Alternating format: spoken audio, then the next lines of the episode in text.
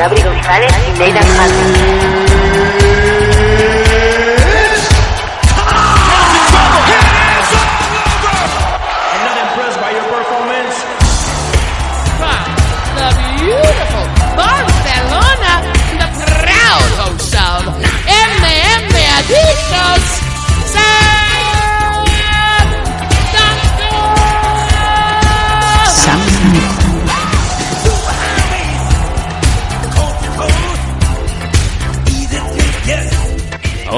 Hola, hola, ¿qué tal? ¿Cómo estáis todos? MM Adictos, un número más, una semana más, trayéndoos lo mejor, todo lo mejor y más allá del mundo de las MMA, no solamente de España, también internacional.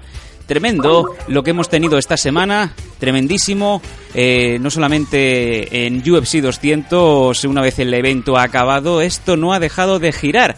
Se ha confirmado la venta de UFC a, una, a un conglomerado de empresas, ha habido por ahí un positivo que nos ha hecho muchísimo daño y muchas cosas más que vamos a tratar aquí en MM Adictos.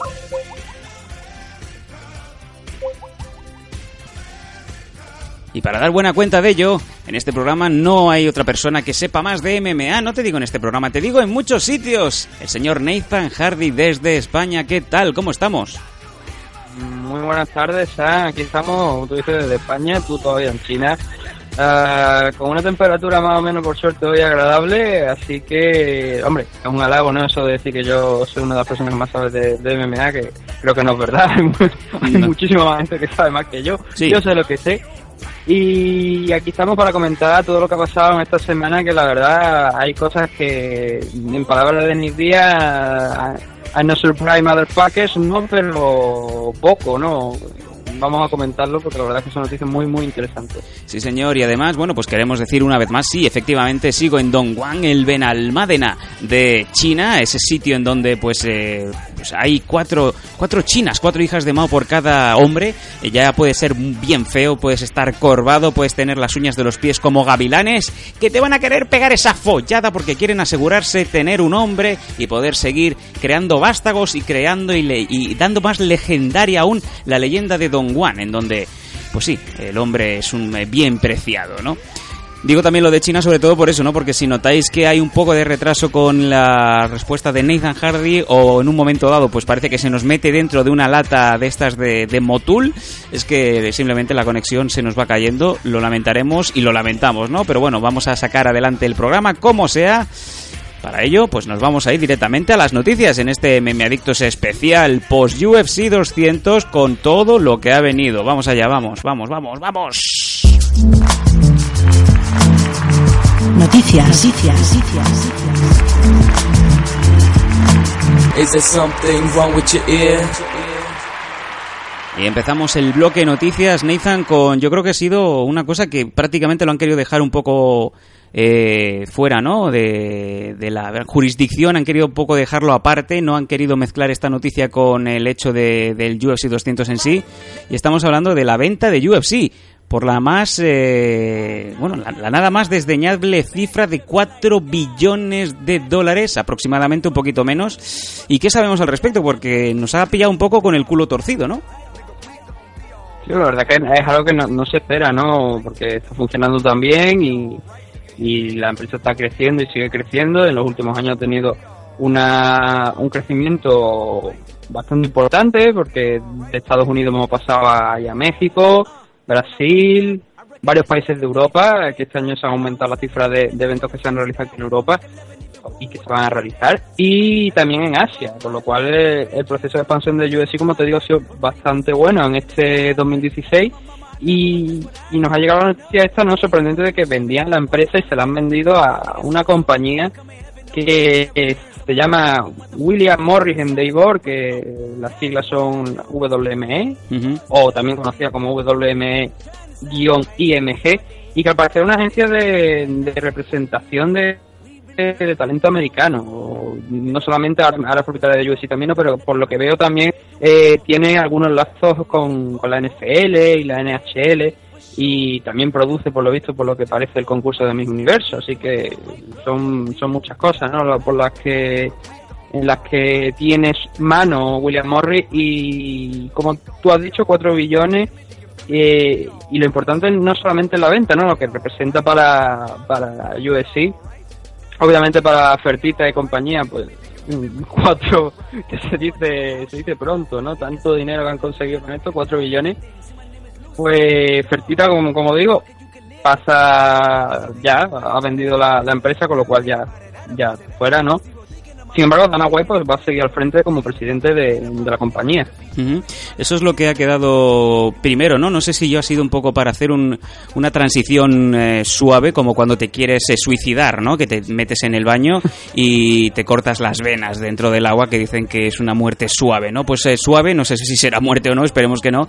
Ese trasvase de UFC, de los Fertita, a la empresa esta, ¿no? De WME, que no confundir con WWE, como yo me encontré el otro día en WhatsApp a, a las 5 de la mañana, hora china, de Sam, ¿es verdad que han vendido UFC a la empresa de Pressing Catch? No, no, no, no. Ah, pues, No. Sam, por la voz es quien yo creo. No, eh, y luego aparte, comentar que sí, los Fertita salen de, de la empresa, recordemos, eh, UFC fue comprado en 2001 por apenas 2 millones de euros, o 2 millones de, de dólares para ser más concretos, una empresa que durante los 4 o 5 primeros años generó unas pérdidas brutales de unos 30 millones de, de dólares que fueron sufragados pues por esos bienes ¿no? que habían conseguido los hermanos Fertita a base de, de subir pues hoteles, ¿no? Ahí en la zona de Las Vegas, como si fuera el juego de mesa de MB, hotel, ¿no? Bueno, pues eh, sabemos eso, que han pagado 4 billones, es un conglomerado de empresas. Y bien lo has dicho tú, ha quedado muy claro, eh, son, digamos, especialistas en representación de deportistas de élite. No hay que olvidar que, por ejemplo, entre ellos, pues eh, Ronda Rousey o Chris Weidman, ¿no? Que no tiene nada que ver el hecho de que sean representantes de esta gente con que vayan a tener mejores contratos, para nada.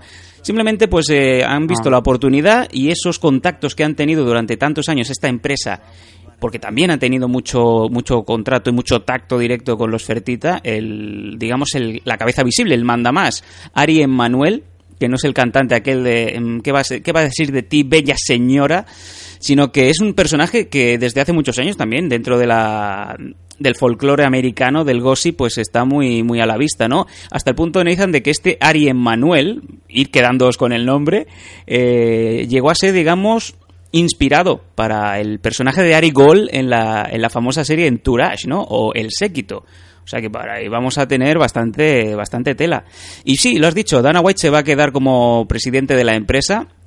Eh, sin embargo, fíjate tú que tenía un 9% de acciones, acciones que por cierto está confirmado que las ha cobrado, mucha pasta, muchísima pasta, ya puede vivir como 7 8 vidas tranquilamente. Sin embargo, por lo que hemos visto, por las noticias últimas que hemos tenido, eh, ha recomprado un 9% de esas propias acciones, a un precio obviamente muchísimo inferior. Y sí, se va a quedar como presidente un poco para, como bien decimos, esa transición y que la gente siga viendo a Dana White como el que más manda dentro de UFC, aunque en este caso pues va a ser completamente diferente, ¿no, Nathan? Porque es como... eh, esas películas, ¿no? En donde la superestrella de tu equipo de béisbol, ¿no? Eh, te hacen un trading y te vas al equipo de San Diego en donde eres la estrella, pero en el vestuario pues nadie te conoce, ¿no? Sí, bueno, a ver, eh, eh, por lo que sabemos ahora, Dana tiene un 9%, por lo que estoy viendo por, eh, aquí, el gobierno de Abu Dhabi tiene un 10% de UFC, que se dice pronto, ya sabemos que hay un 20%, ¿no? El otro 80% supongo que será propiedad de, de otros accionistas y también, por supuesto, de la nueva empresa que lo ha comprado, ¿no? Eh, respecto al tema de la presidencia de Dana White, hombre, siempre tienes que, si, algo funciona, ¿para qué cambiarlo? ¿no? Lo que se suele decir. Y en el caso de, de UFC, pues, hombre, Dana White yo creo que conoce mm, suficientemente bien todo este negocio de las MMA. Tiene una larga lista de contactos, conoce a los luchadores eh, y yo creo que es una figura muy importante dentro de la por eso es un acierto no que, siga como presidente porque ahora también claro él sigue como presidente habrá que ver también qué pasa con todos mm, los trabajadores de, de UFC Mm, no solamente como te digo del tema de, de Dana White sino pues, matchmaker gente que está a lo mejor en las zonas de en, el tema de en todo esto. Eso no, por el momento no se sabe, aunque yo lo que espero es, que se mantenga, ¿no? Simplemente han vendido esto, pero que no haya grandes reformas, sino simplemente a- al contrario, que todo lo que se haga a partir de ahora suponga una mejoría dentro de UFC y cuando hablo de mejoría, pues como ha dicho Dana White, que ahora con este acuerdo, al ser una empresa de, que se dedica al tema de una agencia de, talento, ¿no? Pues que tiene contacto en el mundo de la música, en el mundo de la televisión, entonces, como bien ha dicho Dana White, lo que se espera es que ahora pues, tú has hablado de Ronda Rousey, ¿no? Y Chris Weidman, que bueno, Ronda Rousey ya aparece en alguna película, pero se espera que muchos luchadores, no solamente en películas, sino también en televisión, tengan más relevancia. Y obviamente, cuanta más relevancia y más tiempo en pantalla, más conocen el tema, el mundo de las MMA y por suerte para ellos sí, pues la empresa también. Entonces, eh, gana, gana por, por supuesto la empresa, ¿no? Gana UFC, pero creo que también el mundo de las MMA a nivel internacional también gana por, por este acuerdo. Bueno, eh, comentabas eh, el personal de UFC. eh, tenemos información de que por lo visto hasta el pro, hasta el mismísimo viernes, eh, digamos que no sabían nada. Se enteraron de la noticia por esa carta, esa carta, ese memorando que por cierto nos mandó Nas Castellanos. Un, un abrazo, muchísimas gracias por, por eh, darnos información de primera mano. A nosotros nos encanta desde luego que, que seáis vosotros y sobre todo la gente que está en UFC, ¿no? Los que digamos que nos, nos nutran de información. Nos mandó la carta traducida. Sin embargo, esta carta, mm, como bien digo, hasta el mismísimo viernes los empleados, la gente que trabaja ahí, matchmakers, empleados de oficina, todos los, los VR, los talents related, lo que sea, ¿no? Los John Laurinaitis, ¿no? No lo sabían nada y, y, de hecho hay bastante duda y bastante confusión al respecto porque no se sabe qué va a pasar, porque todo el mundo sabe que cuando eh, una empresa pasa de ser mm, una empresa, digamos, normal a una empresa corporativa, que como mm, lo que se suele decir en americano, ¿no?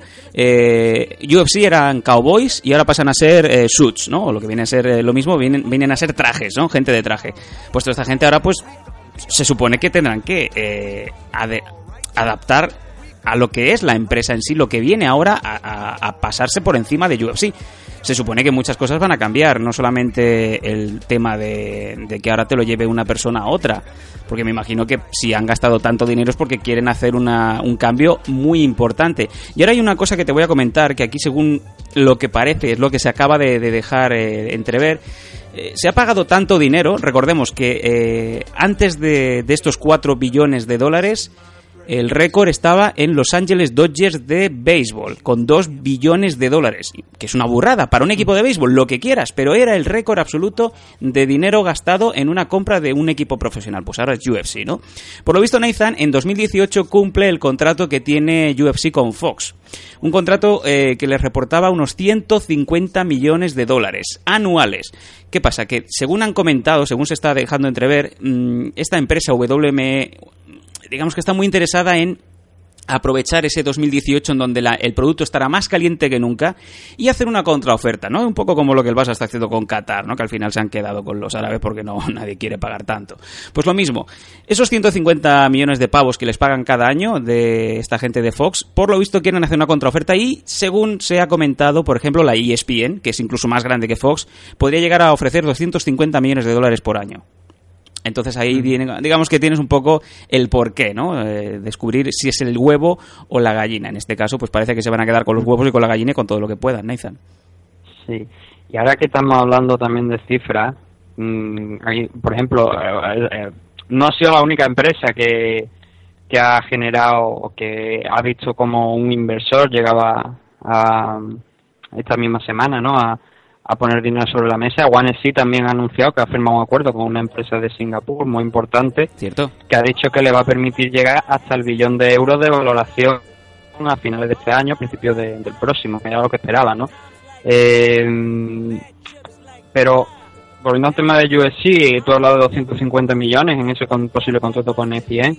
Eh, hay un detalle muy importante que yo creo que también afecta, a los luchadores, ¿no? Eh, se supone que ahora, bueno, con este acuerdo debería generarse, por, como te he dicho, por, por aparición en televisión, por ese contrato que tú también estabas hablando, mm, se va a generar más dinero, ¿no? Vamos a ver si todo esto supone también un aumento de salario a los luchadores de UFC. ¿Y por qué digo esto? Porque, según había comentado algunas personas, la lo que había generado, el dinero que había generado el el, el joder, le diré UFC 200, uh -huh. eh, estaba creo que me parece que era entre los 600 millones de dólares aproxim aproximadamente. Y sin embargo los luchadores creo que habían visto en torno a un 15% me parece de la remuneración de, de o sea, de, de, del total del dinero que habían ingresado por ese evento. Lo que se suele comentar siempre, Nizan, es que eh, los luchadores perciben entre el 9 y el 12% de, de, ese, de ese prorrateo, ¿no? Digamos, de ese porcentaje. Sí, estás en lo cierto, más Sí. o menos. Por eso digo que eh, creo que están, o sea, si ves todo todo todo lo que todo lo que ganan pues simplemente por, por un evento, pero yo he sido 200, imagínate todo, con todos los eventos que hacen al año y que reciban solamente el 15% aproximadamente de, bueno, 10, 12, 15, eh, una cifra muy pequeña de lo que realmente deberían estar, porque yo al fin y al cabo, sin ellos no habría esto. No, esto no, no, no, no se celebraría. Y claro, eh, ahora cuadra lo de, lo de los 4 billones de, de euros cuando de, de dólares cuando van saliendo estas cifras de, de lo que generan por evento. Sí, sí. Es muchísimo dinero lo que me pregunto. Yo también dónde va ese dinero. Y aquí queda, me parece que- una- queda expuesto lo me que estás diciendo. una cantidad enorme como para que los luchadores cobren tan poco, la verdad. Todo el dinero que está involucrado en este tipo de deporte, en las MMA, sobre todo en UFC, según el beneficio, según este, este profit, eh, los, digamos, los luchadores pueden ser tranquilamente los empleados con el peor salario de, eh, digamos, de la historia. O sea, ríete tú de ese pobre chaval que empieza a trabajar en un Mac Pollo en un, eh, en un pollo campero, ¿no? Pues eh, ríete tú de esos 450 euros por estar todo el día friendo patatas. No, no, es que a lo mejor TJ Dillashaw, eh, súmale camp, súmale entrenamiento, los suplementos, eh, todo lo que quieras, desplazamientos y tal, luego recibe una bolsa que no le cubren los gastos del año. Es que, y además, precisamente, has sacado el ejemplo de TJ Dillashaw y creo que mm, es un, precisamente un detalle muy importante porque en este mismo UFC 200, eh, estoy hablando de memoria, pero creo que es así. Sage Norcat, por ponerte un- el ejemplo que yo creo que es más evidente, eh, cobró, me parece que fueron 50.000 por presentarse, más otros 50.000 por la victoria. Cierto. Eh, 100.000 dólares frente a los 50.000 que cobró TJ Dillashaw, habiendo, habiendo sido campeón de la división Bantamweight. Eh, creo que aquí hay algo que falla y mucho. 50.000 de TJ Dillashaw, que son 25.000 por aparecer y 25.000 Sí, de sí. bonus de victoria. O sea que le pagaban 25.000, ah, lo has dicho bien, el ex campeón de su división. Y con muchas peleas en su espalda, Nathan. Y luego llega Brock Lesnar y te cobra dos millones y medio, ¿no? Sí, sí, de eso Eh, digo, más, más luego, más luego todo lo que hay que añadirle de, de venta de pay-per-view, que claro, a lo mejor ahí, si nos metemos en ese tema, a lo mejor TJ Dillashaw gana más en ese sentido de lo que gana Sei Norca, pero de todas formas me parece que el contrato de Norca está injustificado. para que nada. cobre tantísimo dinero frente a un campeón, me parece algo bastante grave. No sé qué, qué, qué tipo de, de acuerdos tiene UFC, eso le corresponde a ellos, ¿no? Bueno, luego también está lo de Rivo, ¿no? Que creo que es un desacierto enorme. Cobran nada prácticamente por, por pelear, ¿no? Bueno, me imagino que... Eh, la- las cifras las cifras que rodean a los luchadores siempre son tú lo, tú lo has dicho siempre son muy pequeñas en comparación con lo que luego la empresa está generando y yo creo que ahí habría que meter mano y cuando los luchadores se han quejado sobre todo con el acuerdo de Rivo creo que es donde más se han quejado por el tema de los sponsors y prácticamente no le han hecho caso han dicho no vosotros estáis locos y claro te ves a gente como John John firmando por, por, por una empresa de rock sí, bueno, firmando por una empresa de ropa y desapareciendo Sí, al- de, al de mes ropa siguiente. naranja no en este caso Ah, el humor de Nathan Hardy. Sí, sí, sí, la verdad es que sí. Yo creo que el contrato de Reebok debe ser de una, una de esas cosas que estos luchadores, estos empleados estarán rogando y pensando, por favor, por favor, gente nueva, por favor, eh, Ari Emmanuel, eh, cancela esto lo antes posible. Eh, Danos un contrato profesional, que nos sintamos luchadores, porque es que eh, la prostitución, vamos, es prácticamente prostitución en la calle contra la prostitución en, en piso pagado y con aire acondicionado que te dan cualquier otra empresa número 2, número 3. Mm, eh, Y precisamente yo creo que Velator, no sé, no escucha todavía a nadie que se esté quejando de lo, de lo que ofrece Velator. Es verdad que van a un nivel inferior por el tema de que no son tan importantes como UFC. Tienen una empresa detrás grande como es, bueno, eh, ellos retransmiten en Spike, que es propiedad de Viacom, que Viacom también ha metido dinero en, en Bellator y la verdad es que mm, muchos de los luchadores se estaban pasando a la compañía, estaban mm, pasando a Bellator simplemente el tema de los salarios y pues también porque le permiten llevar sponsor, que, que, que es una fuente de ingresos muy muy importante y que UFC con el acuerdo de con Reebok prácticamente se lo cargó. No es lo mismo que te paguen 2.500 dólares, como creo que me parece que ha cobrado Enrique por el dinero de Reebok, a cobrar a lo mejor 4.000, 5.000 o incluso más por simplemente porque estás vendiendo tu la, parte de tu pantalón o de tu camiseta y de y del banner que te suelen poner detrás cuando estás ya dentro de la jaula, ¿no? Creo que es un error ese acuerdo con Ribo desde el primer día que se firmó y que sí, que estoy de acuerdo que si en algún momento la, la WME decide mm, retirarse acuerdo o romperlo, yo creo que será una buena noticia para los luchadores. O por lo menos actualizarlo a, a 2016, ¿no? Por favor. No sé. Bueno, has comentado lo de lo de Enrique Marín, sí, efectivamente, en datos oficiales, Enrique Marín cobró 13.000 dólares por su pelea, por, por aparecer, por decirlo así, sumándole esos 2.500 dólares que eh, da Reebok, ¿no? Por eh, ser, digamos, debutante de, de su marca, o en ese caso llevar su camiseta, o lo que sea como llevar esa, esa toquillera, ¿no? Pues de 1 a 5 combates, Reebok paga 2.500 pavos, ¿no?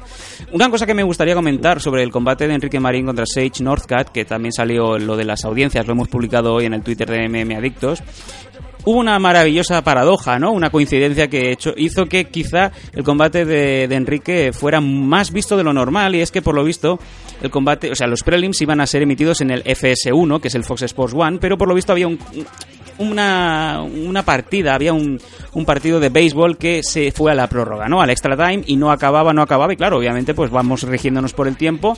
que hizo Fox Sport? Pues pasó el primer combate de, de las prelims, en este caso el de Enrique contra Sage, lo pasó al Fox Sport 2, FS2, y hizo la nada mal, la nada desdeñable cifra, Nathan, de 582.000 espectadores en directo, de los cuales 379.000 estaban en el rango de edad de 18 a 49 años, que es la, la franja que todo el mundo quiere, obviamente por un grandísimo margen y además este momento, este combate de Enrique fue el show más visto en la historia de la cadena de Fox Sport 2 para una empresa que de hecho eh, tampoco habían promocionado el evento ni habían promocionado el combate ni nada, o sea que fue gente que dijo, bueno, esto del béisbol se me está pasando, vamos a hacer zapping. Se encontraron el combate de Enrique contra Sage y ¡pam! Enrique Marín en el eh, programa más visto de la historia de Fox Sports 2. Toma ya.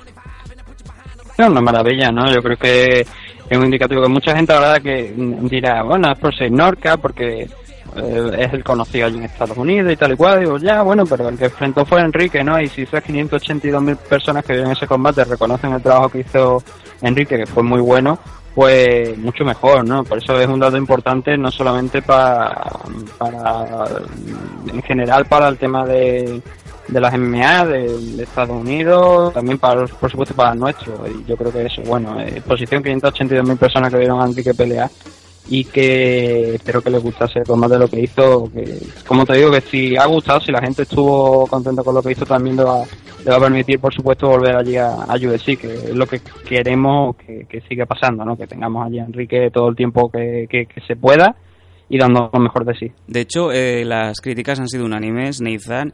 Eh, yo creo que los dos personajes que se llevaron las, los abucheos o quizá las eh, críticas más duras de la noche fueron Daniel Cormier por su victoria de laboratorio sobre Anderson Silva Mm. y eh, obviamente Sage Northcutt, ¿no? Y es que, por ejemplo, Dave Meltzer, amigo de Nathan Hardy, eh, la prensa escrita lo dice, mientras que en el momento en el que Northcutt levanta su mano, la realidad esto es más que una propia derrota. Estoy traduciendo eh, simultáneamente.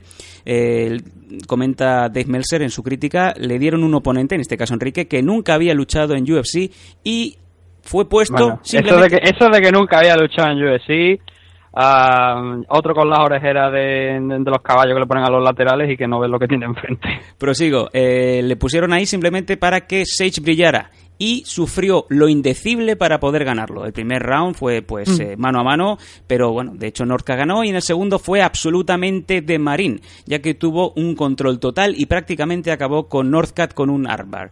Eh, parecía que era imposible que Northcat saliera de ahí, pero sin saber muy bien cómo salió. Marín estuvo en un problema una vez más en el segundo round con un Kim- lo puso en un problema con un Kimura, pero lo reversió. Eh, el público en ese momento aplaudía a rabiar a Marín. Estaba clarísimo que tenía enfrente a un grandísimo luchador de suelo. Northcat tenía que haber acabado ahí. Sí. Esto, est- estoy leyendo, eh, no, no me lo estoy inventando, eh, que luego dicen que no inventemos, que no inventemos, No, no. que me encantan las críticas que nos ponen en pero bueno.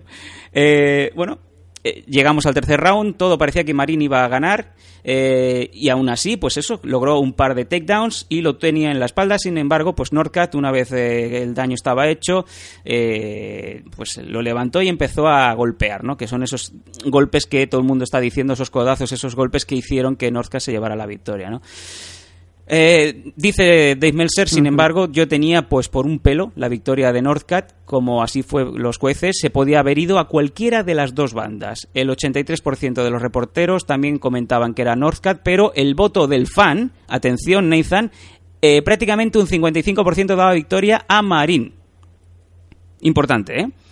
Norca se llevó 100.000 pavos por la victoria, y aquí pone entre paréntesis, no creo que esta cifra le haga mucha gracia a los luchadores y compañeros, particularmente contrastada con la del antiguo campeón TJ Dillashaw.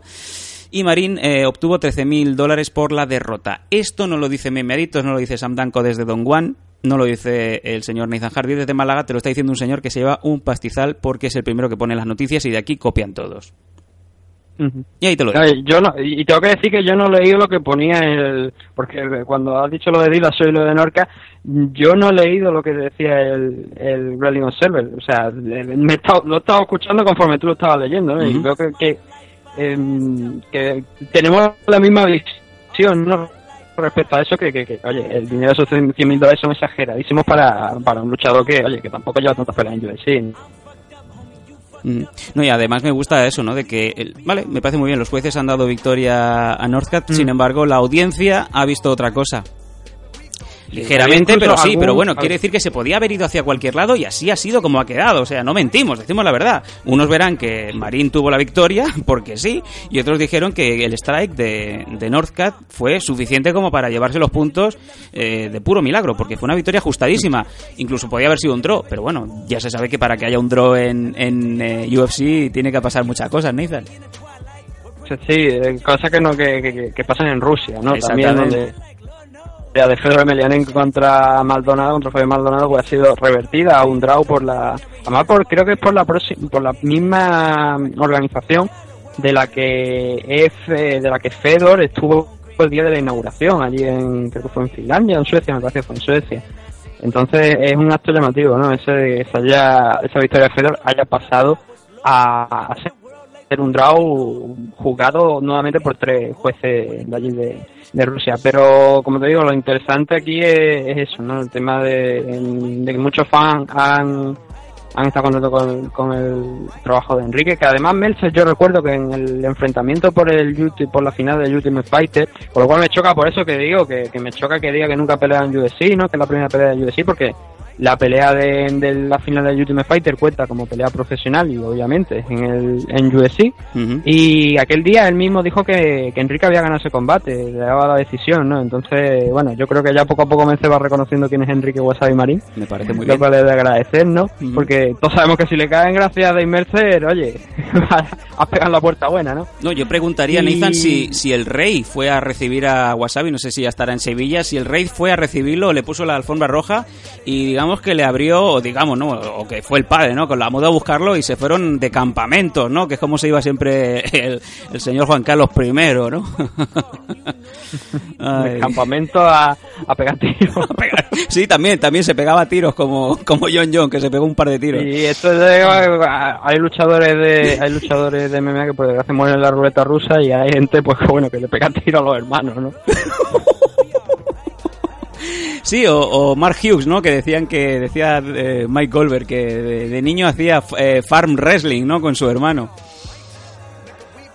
Sí, ojo, ojo con el tema de las badges, que recuerda mucho a más un personaje llamado Hardy y a su barco, ¿no? En el que se esconde. Cosa muy, muy, muy extraña. Vamos a cambiar esto. Sí, por favor, por favor. Muy. Bueno, muy si, te parece, vamos a, a pasar a la siguiente noticia. Hemos hablado de la venta de UFC y de rebote, ¿no? Pues hemos acabado hablando un poco de, de este pozo que sigue quedando después de UFC 200, sobre todo, ¿no? Enrique Marín, pues eh, todo lo mejor, desde luego, y suponemos y entendemos y queremos creer que va a haber más de Enrique Marín en UFC, desde luego, porque lo dijimos la semana pasada, no es una derrota dolorosa, no es un Misha Tate, para que nos entendamos. Venga, nos vamos a la siguiente noticia. Don't you think that it's boring how people talk? ¿Sabes cómo se llama, Nathan, el disco de Lordi? Making smart tengo ni la más remota idea, pero Lordi no era un grupo finlandés de, de metal No. que ganó Eurovisión. Bueno, Lorde, Lorde, vale, pues Lorde, ¿no? Esta canción se llama Tennis Court, del disco Pure Heroine, pura heroína. Chasing a million things I want. And I am is the minute is full of it. Getting pumped up on the little bright things I bought. Pues digamos, Nathan, que la segunda noticia, yo creo que ya todo el mundo se ha enterado, ¿no? No sé yo cómo cubrirla, porque es muy difícil cubrir una noticia así. es muy difícil. es muy difícil cubrir a un hombre de 265 libras. es difícil cubrir una noticia sin, sin que se te esboce una sonrisa o simplemente pues comentarlo de la manera más más aséptica posible. Es que no es así. Brock Lesnar, de tres días después de, de, eh, bueno, no, tres días, no, miento, cuatro días después, que incluso se habló al segundo o tercer día de que la usada iba a estar eh, siguiendo haciéndole test al eh, señor de Minnesota, ¿no? Durante los próximos cuatro meses, porque había dicho que no se retira, y si no te retiras, pues obviamente usada te viene a, a pinchar. Pues nos dicen a los cuatro o cinco días de que el señor Lesnar ha usado una sustancia bio, eh, bueno, que ha violado tranquilamente la, la ley de, de an- sustancias antidopantes, ¿no? Total, que se ha, que se ha dopado. Pues es duro de, de ver esto porque no sé yo muy bien cómo encajarlo, Nathan, como, como oyente, como espectador, como persona que comenta las noticias, es que ya- y la gente lo sabrá, la semana pasada los que hayan escuchado de Memeditos, el hecho de que Lesnar ganara de esa manera a Mark Hunt le abría las puertas de hacer lo que le saliera de las putas pelotas. O sea, podía hacer que podía volver a WWE, podía volver a UFC. Incluso al día siguiente UFC le había puesto en el ranking en el octavo puesto de, de los heavyweights. Incluso ya la gente se le empezaba a ir la olla, ¿no? De oye, pues eh, el que gane de el que gane del Overing contra Miochik, pues oye, pues ¿por qué no contra Lesnar, no? Digo, espera, espérate, espérate, espérate. Y sin embargo, pues lo, lo que hemos dicho, Nathan, el señor Lesnar dopado, dopado hasta las trancas y una un- el test que, por cierto, creo que fueron cuatro semanas antes de, de disputarse el evento, ¿no? O sea, que, que llevaba un mes dopado. No, no, no, no. ¿No? De cuatro semanas nada, fue 11 días antes de lo 11 días. Pues bueno, adelante, Nathan. A ver, eh, hay mucho, hay mucha información la verdad sobre esto y se, se va, vamos a hablar bastante porque yo creo que es una noticia muy muy importante. Eh, a ver por dónde podría empezar. Hay datos que, bueno, eh, como te he dicho, el TS se, se le, se, se le hace el 28 de, de junio, 11 días tan solo antes del evento. Y teóricamente la muestra, según, eh, o sea, la muestra, el, el, el test, el resultado del test, según UFC, según la usada y según eh, que yo todo esto lo pongo en duda y ahora dentro de, un- de, un- de unos momentos voy a decir por qué lo pongo en duda, pues mm, llega casualmente el 14, creo, me parece que es el 14 de, julio, llega esa, información ¿no? de ese positivo de, de Brock Lesnar. Ah, vamos a ver. Mm, lo primero que hay que decir, y esto que no sirva como defensa de, de ni nada, simplemente son datos, ¿vale? Que, se, que haya dado positivo no significa que se haya metido esteroides, eh, hormonas de crecimiento, cualquier cosa de esto. Significa que ha dado positivo. Ahora, por lo tanto, hay que ver cuál es la sustancia por la que ha dado positivo, porque no tiene por qué ser esteroide necesariamente. Em, eso, o sea, la sustancia se va a conocer siempre que él quiera o ya por fuentes ajenas siempre que se filtre. Ahora, eh, ¿qué más? Mm, uno, precisamente uno de sus compañeros de entrenamiento, ha, ha comentado algo al respecto. Ha dicho que la sustancia por la que habría dado positivo es salmeterol, que por lo visto es algo que siempre que se puede utilizar eh, siempre que esté dentro de unos valores mm, considerados terapéuticos.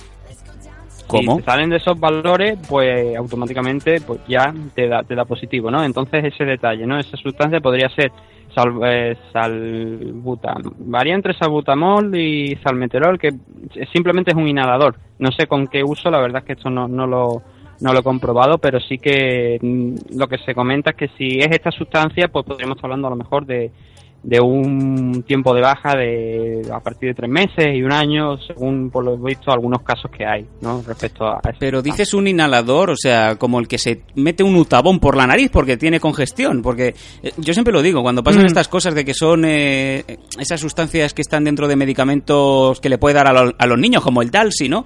Yo recordaré toda la vida, ¿no? A Javier Clemente, cuando hablaban de quien se había dopado, dice, joder, si los llego a saber, no me tomo el bisolbón. Y esto hace 10 años.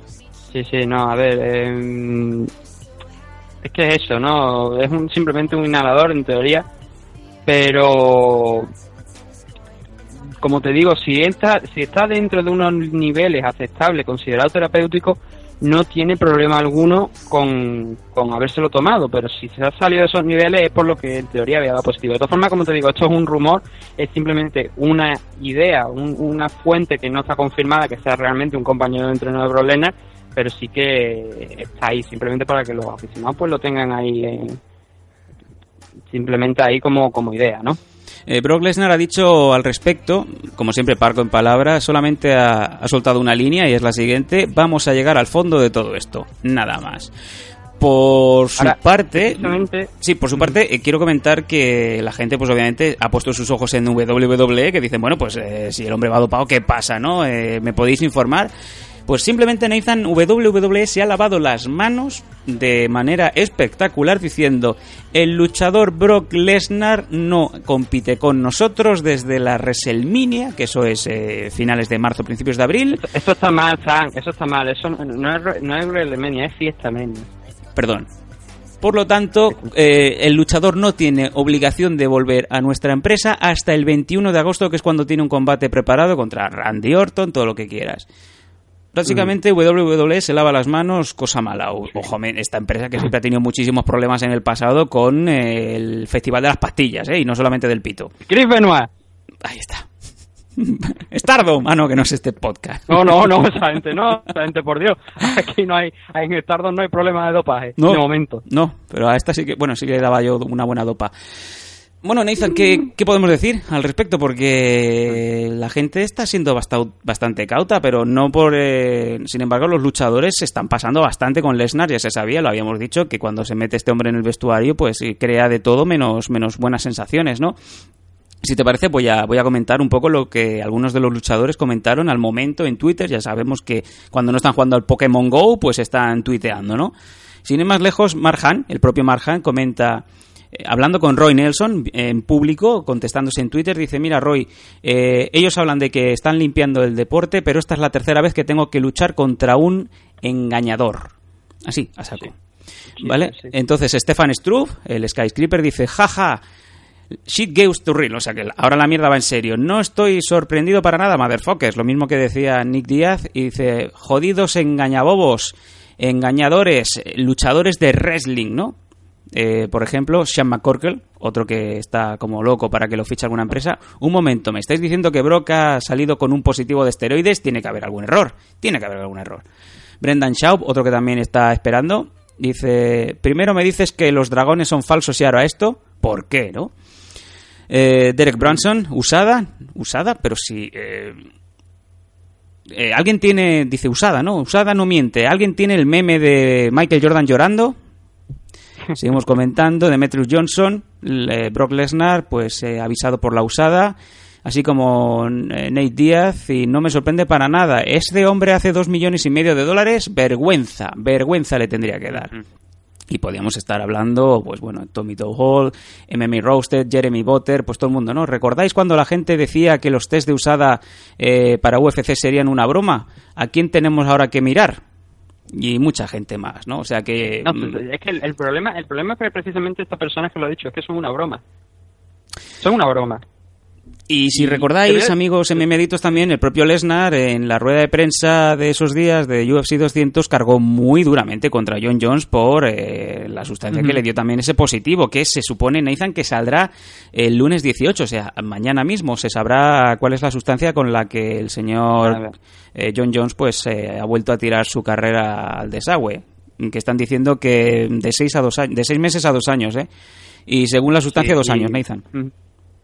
Sí, no, precisamente eso, ¿no? Lo de los de 6 a 2 años. Yo estuve mirando ayer durante un buen rato cómo iba estaba todo este tema de, de sanciones, ¿no? En el caso de John John, primero antes de meternos con, en serio, hay una anécdota que contó Charlson en esta misma semana, esta misma semana en el programa de Joe Rogan, Ay, por favor. donde decías que antiguamente, antes de que estuviera esta política de, de la usada, de que UFC pues firmara este acuerdo con, con esta agencia, eh, comentaba que durante el primer enfrentamiento contra Daniel Cormier, el- fueron la agencia fue, fue hacerle unos test de antidopaje Y en aquel momento no tenías que. no- el luchador no es como ahora, que si, entra, si entráis en la página de la usada lo podéis ver, que los luchadores tienen que estar perfectamente identificados durante. Eh, de una hora, o sea, en, en, en un espacio de tiempo, creo que me parece que durante el día, durante la mañana, tienen que estar identificados durante. eh, o sea, en qué sitio van a estar durante una hora, simplemente por si la usada quiere ir allí a hacerle esos test, ¿no? Pero antiguamente, como te digo, no, no estaba esta, esta normativa. Eran vampiros, puros y duros. Y entonces eh, se pasaron por allí los agentes, los vampiros que se sí, sí, los vampiros que se suele decir. Y la respuesta de John John pues fue esconderse debajo de la jaula. O sea, John Jones los vio, los vio venir, ¿no? Me imagino pues que Sí. los vería entrar, esos señores con traje, ¿no? Y con las jeringuillas en la mano, ¿no? Como si fuera Mm. la mina en los años 80 en Barcelona, pero en, en el gimnasio de Jackson, ¿no? Y la reacción, como te digo, fue esconderse siempre, Charles, siempre lo que cuenta Charles Sone, que se escondió debajo de la jaula, ¿no? Entonces entraron los agentes, le preguntaron a, a los entrenadores, porque estaban por allí, los entrenadores John, y los entrenadores decían, no, no sabemos dónde está, no, claro, me- imagino que sí, por aquel entonces los entrenadores, si estaba allí Greg Jackson, este, esta anécdota la verdad que lo puede poner un problema grande, ¿no? Porque claro, pues imagínate, ¿no? Tú sabes dónde está John John, pero dices, no, vaya se quede, vaya se quede positivo. Y los, los comisarios, en lugar de irse, se quedaron allí sentados a esperar eh, todo el tiempo esperando que John Joe pues apareciera por allí por el gimnasio, ¿no? Porque está en tiempo de entrenamiento, estamos cerca del combate, tendrá que entrenar, ¿no? Y sin embargo John Joe seguía escondido debajo de la de la jaula, ¿no? O sea, y me estás pasó, diciendo- lo visto, según lo que comenta Chael, todo, casi toda la jornada hasta que se apagaron las luces casi se fueron, ¿no? ¿Me estás diciendo que John Jones permaneció tranquilamente 8 horas, 7, 8 horas escondido debajo del octógono de entrenamiento? O sea, se haría su, necesi- se- no, su necesidad de encima, ¿no? Estarían ahí los de la usada diciendo, huele a caca, ¿no? ¿Qué pasa, no? Según la, según la, la historia que ha contado Chael es así, eh, Mm. pues estuvo escondido debajo y, y así, de esa manera evitó el, positivo. No, te sorprenderías positivo, y de hecho wow. mucha gente ha dicho que las historias de Charles Sonnen, qué casualidad Nathan, qué casualidad Nathan que las historias de Charles Sonnen, por muy rocambolescas que son, siempre acaban siendo verdad. O sea, es como un poco el hashtag de el pelo siempre tiene la razón, por lo mismo. Por lo visto, le preguntaron la misma historia a Rashad Evans, Rashad Evans que por aquel entonces entrenaba también en el Jackson Gym, y Nathan esto lo dio por bueno. No te estoy diciendo que Rashad Evans estuviera ahí, pero sí que la historia es fiable. Sí, no, no, es, es la clave, ¿no? Cuando más de un luchador la... Sí, no, no, o sea, cuando más de una persona también lo dice y lo firma así un poco, pues yo creo que ya es algo que, que te lo tienes que creer, ¿no? Que, que ha pasado. Eh, pero volviendo al tema principal con el que estábamos hablando, del tema de los 6 a los 2 años. Sí. Eh, según lo que estuve mirando ayer, mm, hay dos posibilidades. Y luego está la tercera, que es la que le salga de los cojones a la usada. Pero esto lo vamos a dejar para unos segundos más tarde. Vamos a- empezamos con la primera. La primera me vi- es el caso de Joel Romero. Joel Romero le pillaron con un test fuera de competición, que es el caso de Brock que este test lo consideran fuera de competición, porque no, no, no hay una pelea. Entonces, mm, en el caso de Joel Romero, no le cambiaron el resultado del combate y le cayeron, bueno, después de negociar con la, con, con la usada, le cayeron solamente seis meses de sanción. Eh, ese es el primer caso. El segundo es el, creo que es el peor y es el que tenemos esperar. Por supuesto también, antes de todo esto estamos hablando, hay que esperar a la muestra B, que la muestra B será la que confirmará si ha dado positivo realmente, porque a lo mejor esa muestra viene, no da positivo y en el caso de Brock Lesnar pues queda echado a un lado, ¿no? Pero suponiendo que vuelva esa muestra B, ¿no? Tenemos el caso de Gleison Tibot. A Brock eh, hasta julio se le habían hecho seis test. ¿Cierto? En el tercer cuarto, porque esto se puede comprobar en la página de la usada, en el tercer cuarto, es decir, a partir de julio se le han hecho dos test más, que intuyo que son el, el, de la, el de anterior de la pelea y el posterior de la pelea. Si alguno de esos dos test vuelven positivo, eso quiere decir que ya estamos hablando de, eh, de test dentro de competición. Con lo cual, según el caso de Gleison Tibot, la victoria de, de Brock Lesnar pasaría a ser victoria de Marjan por descalificación. Sí. Y ahí, en el caso de Gleison Tibot, sí que le metieron dos años de sanción. Toma ya. Pero fue porque había dado en competición. Ahora, el tercero de los casos, que como te he dicho antes, es el que le salga de los cojones a la usada. Ese caso es el de Mirko Krokop. Sí. ahora se dedica a ir eh, por aeropuertos con el Pokémon Go, ca- cazando Pokémon, y a eh, participar en, en torneo de Rising, que por cierto, muy muy interesante. Ahora ya en la parte final ya hablamos de Sí, eso, sí, la hablaremos, hablaremos de- muy del, Rising que se anuncia para finales de año. Y sí, es verdad, el señor, el hombre más temido del planeta, el señor Mikko Krokop, te lo puedes encontrar tranquilamente en el aeropuerto de Dubrovnik, eh, así un poco agazapado, ¿no? Mirando la pantalla del móvil y se le acerca un compañero y dice, Mirko, Mirko, ¿qué hace? Dice, calla que estoy buscando a Pikachu, ¿no? Y si, eso sin cambiar el semblante, o sea, súper serio, es que da miedo, ¿no? O sea, yo soy Pikachu y aparezco, ¿vale? El caso de Mirko, como te digo, mm, era un test fuera de competición y aquí es donde van a surgir muchas preguntas, ¿vale? Pero como pr- primeramente, pero es un, era un test fuera de competición y sin embargo a Mirko le quitaron todos los resultados conseguidos posteriormente, que es ninguno porque no llegó a, a disputar ningún combate dentro de Estados Unidos, porque esto es curioso, la sanción de Mirko en Estados Unidos sigue vigente, sin embargo, como hemos comentado en muchas ocasiones, puedes pelear en otras partes del mundo sin que ese mm, esa sanción, como, como estás fuera de Estados Unidos, no te afecta. Entonces, eh, es un poco el cachondeo, ¿no? Como no es la UADA, que sería el organismo mundial la que te sanciona, sino la USADA y la Comisión Atlética que corresponda, pues no tiene por qué, o sea, te puede pasar la sanción por los cojones. Bueno, es un poco lo que, le pasaba lo que le pasaba un poco a Víctor Belfort, ¿no? Que decían, ¿por qué Ah, siempre pelea, por ejemplo. ¿por qué pelea siempre en Brasil? Pues ya lo sabéis por qué, ¿no, amigos? Sí, y a Joe Barnett, por ejemplo, también tuvo una sanción allí en Estados Unidos lo que hizo fue pelear a Japón y no tuvo problema ninguno. Entonces, como te digo, a Mirko le, le sancionaron dos años y le quitaron todos los posibles resultados que pudiera que hubiera obtenido después de, esa fecha en la que había dado positivo. Eh, todo esto con un test fuera de competición, por eso digo que tenemos las tres posibilidades, la del test fuera de competición, como en el caso de Joe Romero, la de que también haya dado en positivo en- con estos dos test que se hacen antes y después de, de UFC 200, y luego esta tercera, ¿no? Que como te digo es la que le saca los cojones. Pero aquí lo, lo importante de todo esto, y aquí ya no- nos estamos metiendo en el terreno de si UFC sabía este positivo antes de lo que nos lo ha dado a conocer la usada y ellos, Que ya pasó, Es ya porque- pasó antes. No es que haya pasado 11 días antes, es que intenté intenté comprobar las fechas a ver de más o menos de, de- ver cuándo se hace un test y cuánto cuándo pueden estar listos los resultados, ¿no? De, de ese test. En el caso de Mirko, el test se hizo, creo que fue un sí, fue un día 4 de noviembre.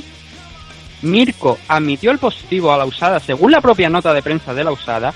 El día 9, Cierto. el 10 comunicó que Mirko, el propio Mirko, que se retiraba, que se salía de ese combate que tenía en UFC, no recuerdo cuál fue el evento, pero tenía un combate y, ese día 10 dijo que se retiraba y que pasaba. Y el 11, la usada hizo público ese, o sea, se dio a conocer públicamente que Mirko Crocó tenía, había dado positivo, creo que por la hormona de crecimiento, me parece, por la G- HGH, que me parece que era. Y estamos hablando de un periodo de 5 días. Sí, sí. Cinco puñeteros días de- hasta, hasta que se le comunica al luchador que ha dado positivo entre el test y, y este. Entonces, joder, o los laboratorios de Croacia, que fue donde se le hizo el test a, a Mirko, y no sé si la muestra volaría a Estados Unidos, o, se- o sea, iría allí en, en el mismo en la misma Croacia, pero o los, o los test de, de Croacia, los laboratorios de Croacia son más rápidos que los de Estados Unidos, o aquí, tanto USC como la usada tienen un problema de narices. Porque lo que estaríamos dando a entender y lo que también gente, por cierto, un artículo en Fox, que la Fox ha retirado porque decía que podía ser ofensivo para UFC a uno de sus escritores. Y este escritor lo ha, lo ha, lo ha puesto en Facebook, Elías Cepeda, eh, me parece que era el nombre de este, de este escritor y también creo que practicante.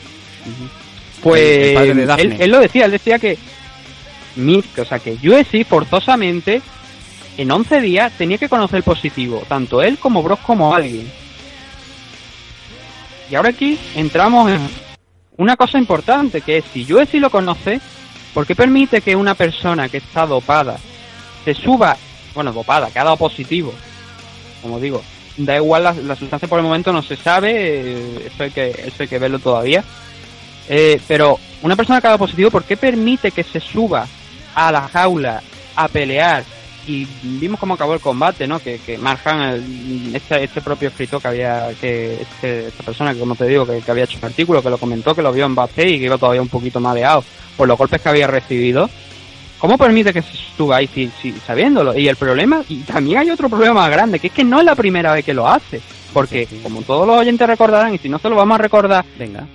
en el, el día de eh, o sea, en el primer combate de John contra Cormier, a los pocos días se supo del positivo de John por cocaína. Y UFC ya sabía anteriormente a ese combate que John había dado positivo. Sin embargo, le permitió subirse a la jaula a pelear. A eso Un vamos. que había violado, había violado la política antidroga. A eso vamos, amigo. Por eso te comento que no es la primera vez que pasa esto con conocimiento de causa, sabiéndolo UFC, sabiéndolo la usada. O sea, positivo por cocaína, pero no quiero que me fastidies el evento del año. Estamos hablando de 2015.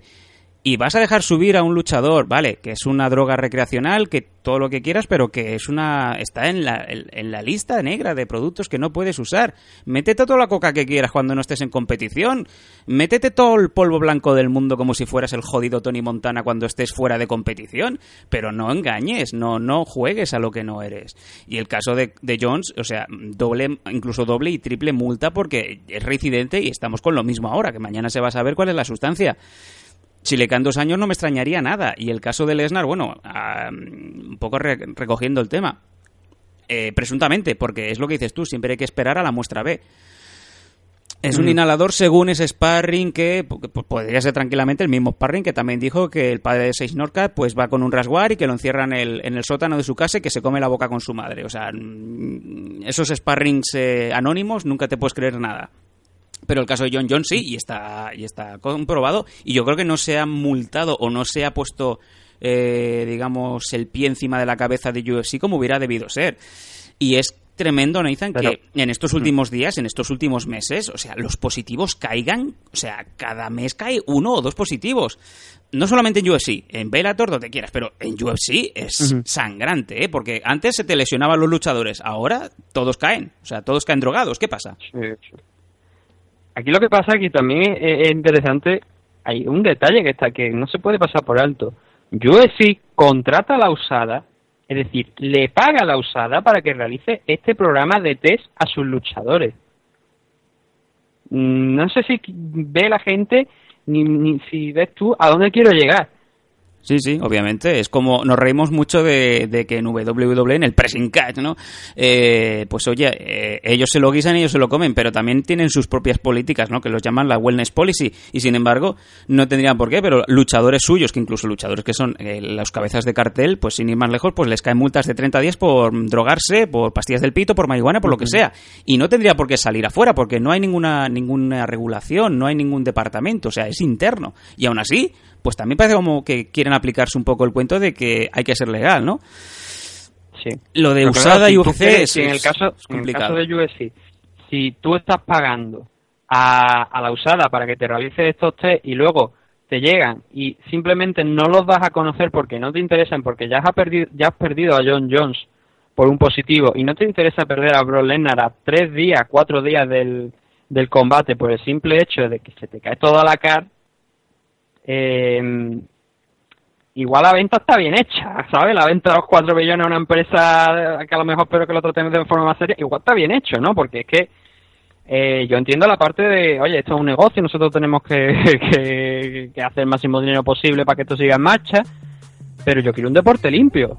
Es que los deportistas, el, valo- el valor del deporte es tú, tu cuerpo, compitiendo, sin sustancias adicionales que supongan un mm, beneficio de, de cara a otro. Coño, es que Marjan lo ha dicho, es, es la tercera vez que se enfrenta a alguien que ha dado positivo. Bifu Silva, Fran Mir y ahora Brock Lesnar. Que igual en el caso de Bro, como digo, no es no son esteroides, no es alguna sustancia de eso, pero es que me da igual, es que hay una sustancia, hay una lista de sustancias dopantes que no se pueden tomar y este hombre teóricamente dado positivo por una de ellas, con lo cual eso ya le convierte en un tramposo, entre comillas, porque obviamente no es lo mismo esteroide que un, un inhalador que a lo mejor lo necesita porque tenga algún problema de salud. No lo sé, pero bueno, me gusta que haya sacado una vez más a Marjan. Marjan, que también ha sido noticia y con toda la razón del mundo. Yo me imagino que toda la gente estará detrás del Super Samoano por la gran frustración que tiene, no solamente por esa grandísima bolsa que se llevó de dos millones y medio de dólares Esna- Lesnar, así como ese plus de pay-per-view que no sé muy bien cuánto va a ser, pero me imagino que llegará a más de 10 millones de dólares. Seguro, seguro, seguro. El propio Han ha dicho que, obviamente, ha peleado, se ha metido en un ring con un monstruo dopado. Él ha recibido sus golpes y tal, y que mínimo debería de llevarse el 50% de la bolsa de Lesnar. Ese millón doscientos cincuenta mil dólares debería ir a parar a la- al bolsillo, a la buchaca de Marjan, con toda la razón del mundo, Nathan. Ojo, cuidado. Bueno, a ver, hay que decir que cuando dice Marjan lo de que este 50% quiere que vaya a él, es simplemente porque normalmente la, la comisión de Nevada, la comisión, bueno, si en este caso fue en Nevada, no la pelea, la eh, te sanciona con, con el tiempo que, bueno, entre ellos y la usada te sancionan el tiempo que sea necesario y además te ponen una multa que ese dinero va a la, a la, a la comisión. Sí. Cosa con la que estoy de acuerdo de, con que- de lo que dice Marjan, que porque ese dinero tiene que ir a la comisión si yo soy el que me he enfrentado a él. Yo soy Claro. el perjudicado, el dinero obviamente me- que mejor que que me vaya a mí, ¿no? Pero el detalle no es que, es que ha dicho que quería la mitad, pero luego, horas después, que quiere la bolsa completa, o sea, los dos millones y medio quiere que vayan para él. No, no, y además ha sumado, le ha metido más, ¿no? En esta partida de póker diciendo, pues, o me dan parte de la pasta Mm. o quiero la carta de libertad, me voy, fuera. Sí, sí, sí, sí, ¿no? Y algo con lo que estoy totalmente de acuerdo. Tres, tres combates de no sé cuántos habrán sido en los últimos años, quizás cinco o seis, y la mitad de tus rivales han dado positivo. Ah, aquí hay un problema con la limpieza y al final todo esto a quien le está dando la razón es a gente como George St. Pierre que él dejó de competir en UFC porque consideraba que no se estaba haciendo lo suficiente y ahora mismo que se está haciendo en parte, porque como te digo, yo pongo en duda que UFC no supiera el positivo de Brock Lesnar en 11 días, que se lo hayan comunicado mm, más tarde de, después del evento. Eh, al final se está demostrando que es que, oye, aquí había mucha más gente que no debería estar compitiendo en este deporte, que está dando positivo por todos lados, y tú lo estás diciendo, que hay mucha gente que está dando. A Chan Mendes tenemos que ver, por ejemplo, lo que le va a pasar, que todavía no está el caso de Chan Mendes cerrado, pero Chan Mendes también ha dado positivo. Cuidado con Chad Méndez que también va a caer tiempo, ¿eh? Posiblemente va a caer más de seis meses, eso es Sí, segurísimo. ¿eh? seguramente. Seguramente serán dos años, serán porque creo que además su positivo me parece que es dentro de competición. Ujú. La verdad es que ahora mismo no lo recuerdo, pero si es dentro de competición, los dos años no los vas, no le, de los dos años no, no, no les va a salvar a nadie, eso, eso se los va a comer directamente. Y, y es eso, ¿no? Al final el único que va a quedar va a ser Bisping, ¿no? Ah. que va a decir, coño, voy a ser campeón y me van a quitar todos los rivales en medio porque están todos dopados, ¿no? En fin, bueno, estas son las noticias, sobre todo la venta de UFC y ese positivo que nos vuelve una vez más a poner en entredicho la limpieza y la honestidad de los luchadores. Es triste, ¿no? Eh, sobre todo para esos fans que apoyan a luchadores y que no acaban de entender muy bien por qué. No todos, obviamente, pero ¿por qué los que están en la más alta competición, los que tienen que estar ahí, ¿no? En el escaparate para que todos los niños, para que todo el mundo se decida de ir a ese, a ese gimnasio, a ponerse a entrenar, a luchar. ¿Por qué se drogan, no? ¿Por qué usan esas sustancias y sobre todo, por qué son tan tontos que los pillan, no? Es un poco el, el Sí. pez que se muerde la cola, ¿no, Nathan? Y, y el problema es que también hay gente que considera que, que oye, que vamos a ver, que ¿por qué no dejan a todo? Joder. Ah, Sí, esto no es una la, la discoteca Scorpio, ¿no? A las 5 de la mañana donde ponen de todo, ¿no? Esto es un deporte profesional donde tienes que respetar y ya, pero no estoy hablando solo del tema de las MMA, estoy hablando de todo tipo de deporte. Aquí eh, queremos gente, queremos atletas, competidores limpios totalmente, que bueno, oye, si quieres jugar una partida de ajedrez, si quieres presentarte a un torneo de ajedrez borracho, allá tú, ¿no? Pero O- son otro tipo de deporte, ¿no? O a un partido de liga, ¿no? En Dongguan, por decirte algo, si eres el entrenador, no sé. Eso ya es le- leyenda, ¿no? Otra de las grandes leyendas, de leyendas de China, que bueno, la- no, no guardo. tan leyenda, ¿no? Me la guardo para los bancos, sí. Sí. y es eso, ¿no? Que, oye, esos comentarios de por qué no dejan que se dopen todo. Yo, joder, yo no quiero a esta gente tampoco, ya ni, ni, ni, ni como ni como aficionados a la MMA, porque no creo que sea, no creo que podamos apoyar que la gente se, se dope aquí y se esté metiendo lo que quiera y esté peleando y poniendo la vida de otros en peligro, porque esto no es, como te digo, una, una partida de ajedrez. Aquí hay daño físico y a Marjan le pegó un tío que no debería estar dentro de la jaula, sea por lo que sea.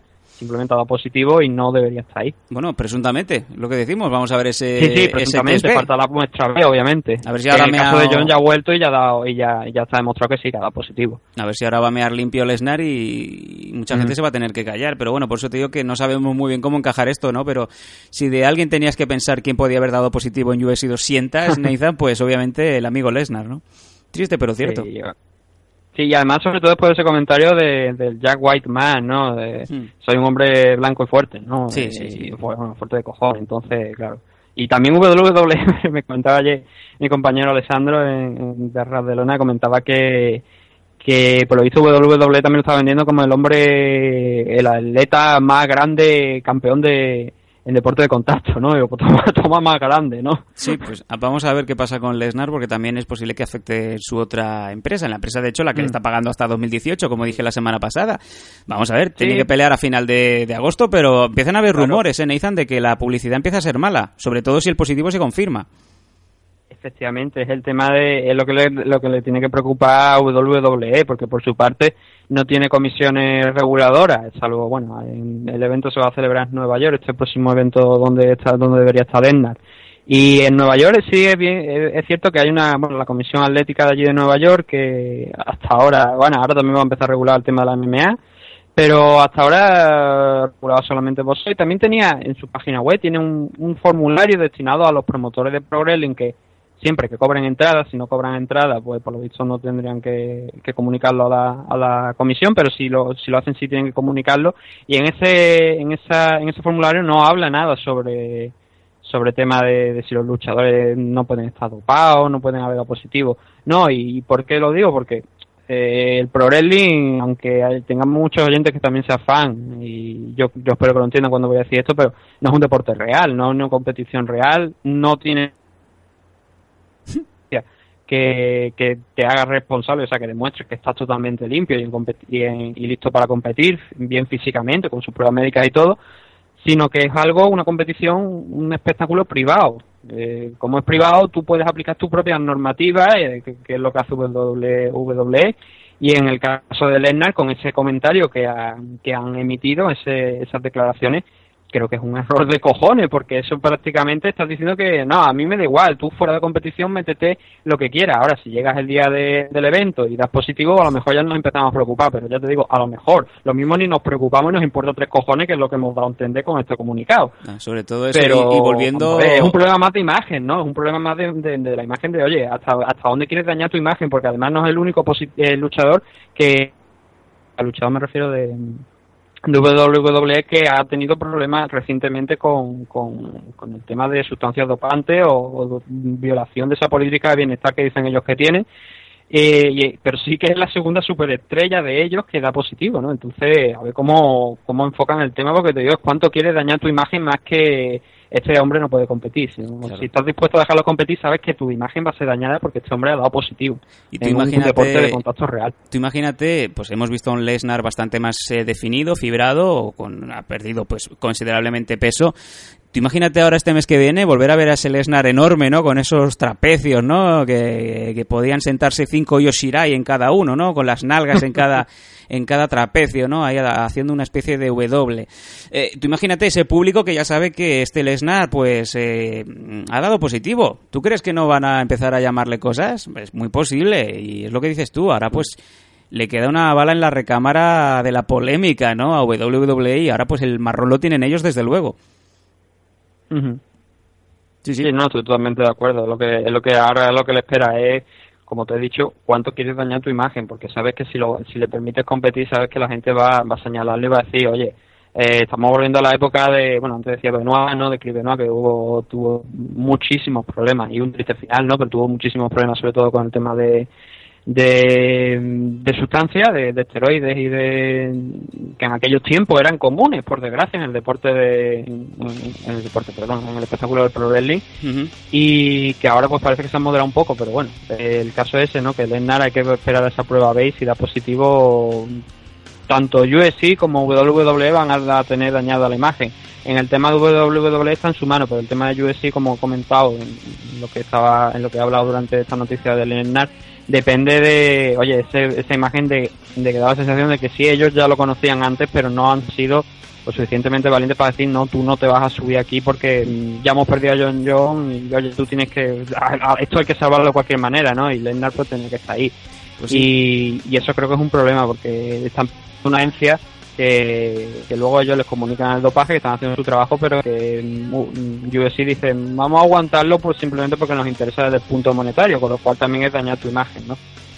Bueno, es un poco como lo que siempre decíamos, ¿no? UFC y WWE se cogían de la manita, los dos querían ganar exposición y dinero, y es un poco como Alien versus Predator, ¿no? Al final que la frase sería, gane quien gane, ambos perderemos, ¿no? O todos perdemos, algo así.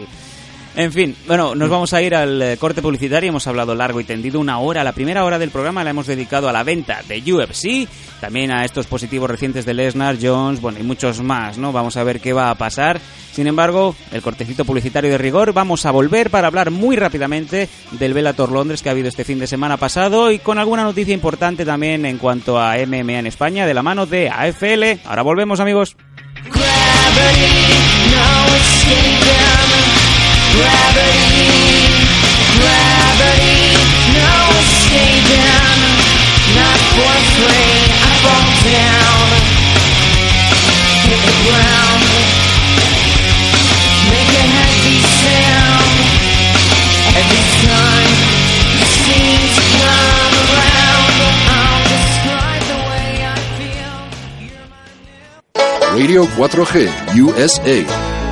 Los Danco a Mil, la unión irreverente y canalla de Sam Danco, El Pelos y Rusea Mills en Scanner FM.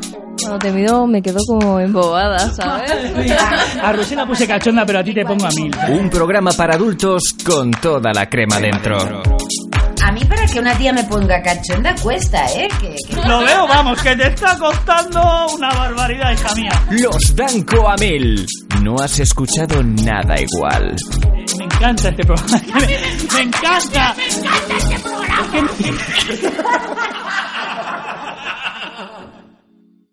Es Radio 4G. Ven, síguenos. Tenemos cobertura total. Estamos en internet. She about to go in. She likes that low end. Damn, my ass is so Y ya estamos de regreso tras la pausa publicitaria en MM Adictos. No solamente nos reímos del mundo de las MMA, también damos información. Este, en este número habéis estado tomando notas, ¿eh? Todos, ¿eh? Venga ahí en la cuadra. Hey, hey, I wanna get with you. Para los rezagadetes también deciros que en redes sociales nos podéis encontrar en las redes habituales, en arroba mmadictos, en facebook.com barra mmadictos y también en la página creada recién, también en Facebook mmadictos, ahí pues exclusivamente tendréis los programas, noticias sobre el podcast, noticias un poco sobre todo, ¿no? Ahí esto tenéis que estar.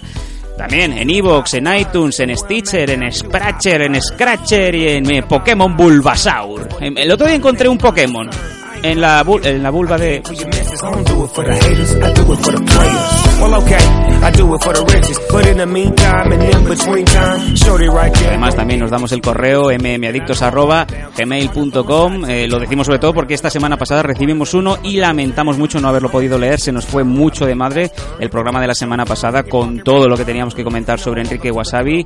Amén también del pozo ¿no? que nos quedaba de este UFC 200. Prometemos justamente cuando acabemos de leer el par de noticias que tenemos sobre eventos, el correito que nos llegó la semana pasada. Muchas gracias y a todos os animamos a que también participéis. mmadictos.gmail.com Oh, me gustan las motos.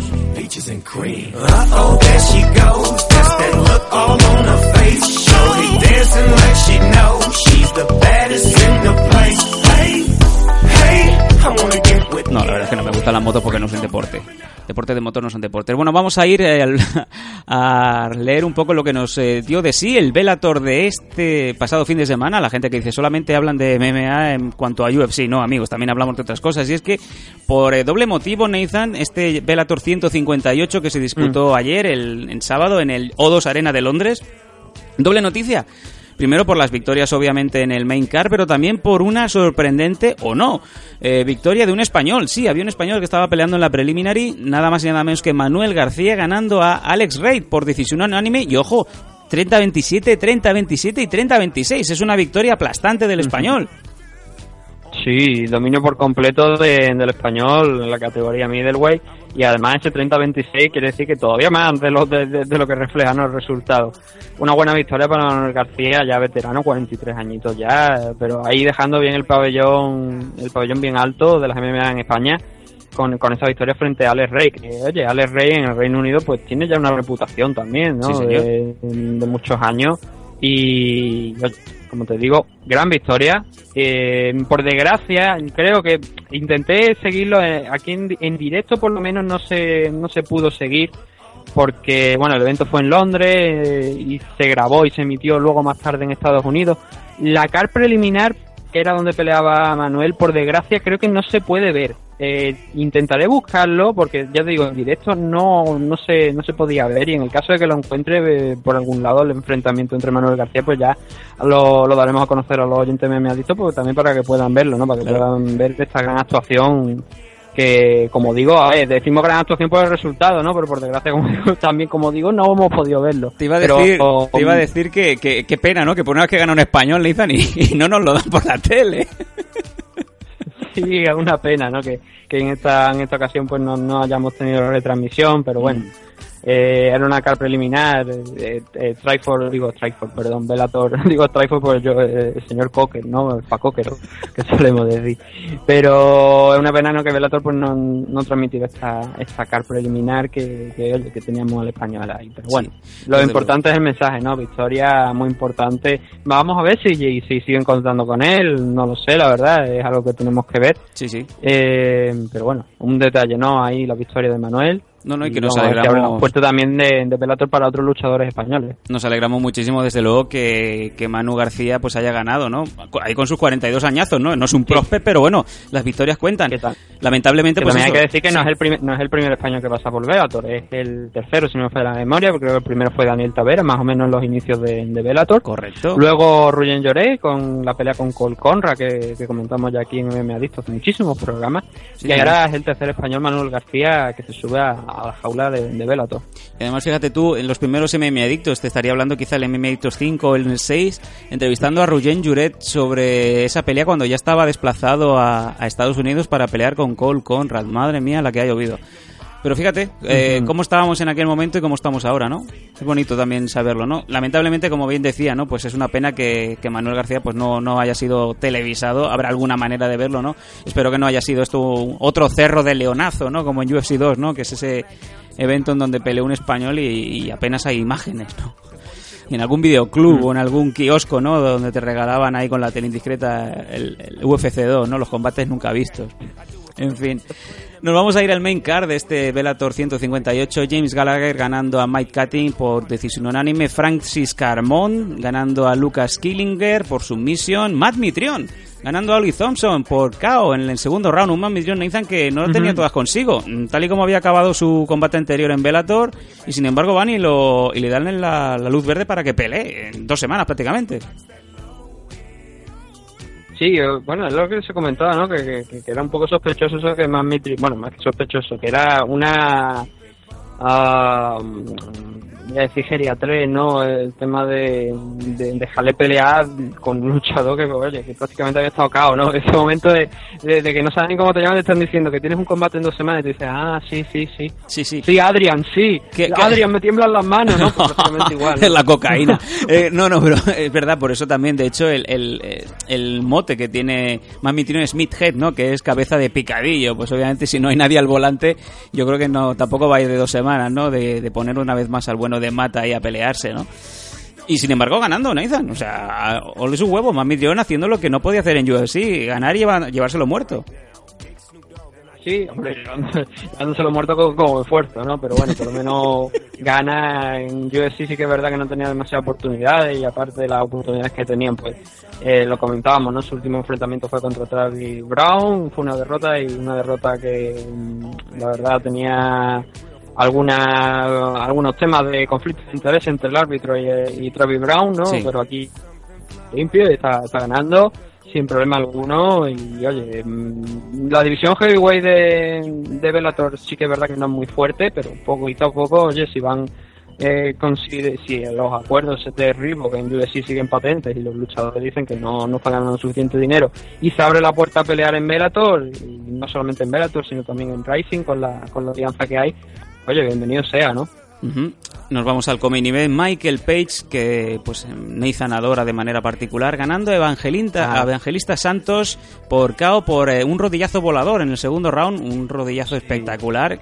Cae, cae muñeco Evangelista Santos, que para el que no lo sepa, es el ex marido de Cyborg Santos. Y además una curiosidad, y esto me ha pasado en tiempo real, que el otro día ya tenía yo la certeza y hoy eh, pues eh, se ha cumplido. En el mismo momento en el que Michael Page le mete el rodillazo a Evangelista Santos y este cae muñeco, Cyborg Santos, Cyborg Justino, para que lo diga, en Instagram dándome like en la foto del pesaje de Wasabi y poniéndome emoticonos de beso. ¡Qué bueno, qué bueno! Mm, aquí hay dos cosas. Primero, no estaba viendo a su ex marido pelear, en este caso perder. Y segundo, eh, Enrique Wasabi, pásale el WhatsApp a eh, Cyborg Justino que esta quiere tema. Lo dejo ahí, Nathan. Que, que- que- que ahí lo tiene, ¿no? O sea, ahí está el detalle que si quiere que, le llegamos a le hacemos llegar el, el móvil de, de Enrique a, a la señora Chris Justino, ¿no? Sí, sí. Pero, a ver, Se lo quiere tirar. el tema de Michael Page, que Sí. creo que es lo que Sí, sí, sí, es por favor. realmente Vamos. donde vamos a centrar aquí el, el- a- este análisis de, de Bellator. Eh, Michael creo que con esta victoria me parece que se coloca 11-0, lleva poco tiempo entrenando en MMA, pero lleva mucho tiempo con los deportes de contacto. Eh, Evangelista pues no llegaba a su mejor estado de forma, tenía ya 38 años y la verdad es que muy castigado el cuerpo. De hecho esa flying knee con la que, con la que Page vence el combate y lo cierra, eh, creo que le ha provocado una fractura importante a Santos, no sé si la mandíbula o el cráneo, o sea que es un golpe muy importante. No sé si ha tenido la En el oportunidad cráneo, de... en el cráneo, ya lo han confirmado. En el cráneo necesita operación urgente porque le ha dañado el cráneo. con lo cual dice la potencia ¿no? de, de- de golpeo y lo bien que está colocado ese rodillazo. Eh, es innegable que Michael Page es ahora mismo uno de los, de los luchadores en la división welterweight más importante en Bellator y no solamente en Bellator sino también a nivel mundial. Y el problema que, que a mí, que, que yo ya te digo, es indudable la, la calidad que tiene, pero a mí lo que me genera rechazo de, de este hombre son ciertas actitudes eh, que tiene dentro de la jaula. ¿Cómo A cuál? mí, para empezar, eh, el tema de cómo hace algunas veces de bailar dentro de la jaula, burlándose casi del rival o algo, no me gusta, pero digo, bueno, venga, va, lo, lo puedo llegar a entender, lo puedo de esto porque forma parte del espectáculo y tal y cual. A mí lo que no me gustó, sin embargo, fue el gesto que tuvo ayer con Evangelista Santos, que creo que es muy feo y que si estas cosas hubieran pasado en los buenos tiempos de Keith Kaiser en Nevada, este tío estaría suspendido hoy mismo. ¿Me estás, Eh, te estás refiriendo a lo de cuando- tirarle la bola de la Pokéball esta para cazarlo como si fuera un Pokémon? Efectivamente. O sea, el, la- el gesto de Michael Page eh, vence con su típica pose de le he pegado el rodillazo, que, que, que aquí es donde me he hecho a reír, porque obviamente hay mucha gente que, hay un comentario que he leído de, eh, ay que no era honorable, no le sigue pegando, le digo, coño, pues la, la honorabilidad, bien que la pierde cuando coge la Pokéball y se la tira como si fuera un payaso. Uh, Nathan Hardy enfadado. una- no, no, porque es que, es que es el comentario, o sea, es que es una falta de respeto enorme a un rival al que le acabas de noquear. Te estás cachondeando de él, por eso digo que en los buenos, en los buenos tiempos de Keith Kaiser en la comisión de Nevada, Michael Page hoy mismo igual estaba percibido de sanción por ese, por ese gesto. Sin duda, o sea, es una falta totalmente de respeto.